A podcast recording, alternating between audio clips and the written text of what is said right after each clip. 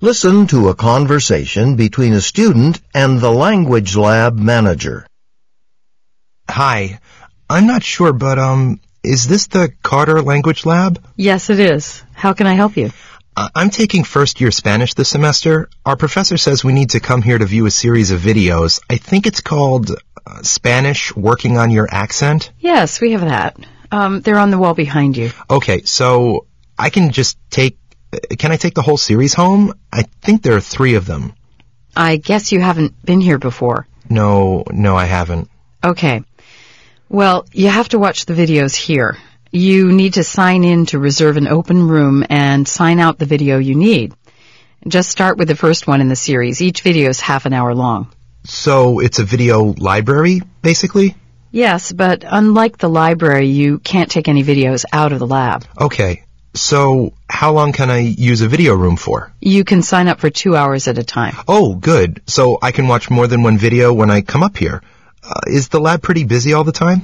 Well, rooms are usually full right after dinner time, um, but you can sign up the day before to reserve a room if you want. Uh, the day before. But I can just stop in too to see if there's any rooms open, right? Sure. Stop in any time. Um, what about copies of the videos? Is there just one copy of each in the series? I don't want to miss out if everyone comes in at once. Oh, no. Uh, we have several copies of each tape in the Spanish accent series. Uh, we usually have multiple copies of everything for each video collection. Super. So, how many rooms are there total in the lab? Twenty. They're pretty small, so we normally get one person or no more than a small group of people in there watching a video together. Actually, someone else from your class just came in and took the first Spanish video in to watch. You could probably run in there and watch it with him.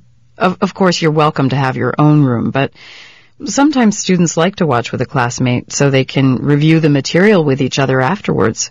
For example, if there was some content they didn't really understand. I guess I'd prefer my own room. I concentrate better by myself, and I don't want to miss anything, you know. And he's probably already started watching it. And No problem. We've got a lot of rooms open right now. When you come in, you sign your name on the list and are assigned a room number. Or if you call in advance, the attendant will tell you your room number. If you forget, just come in and take a look at the list. The videos are over there. great. Thanks.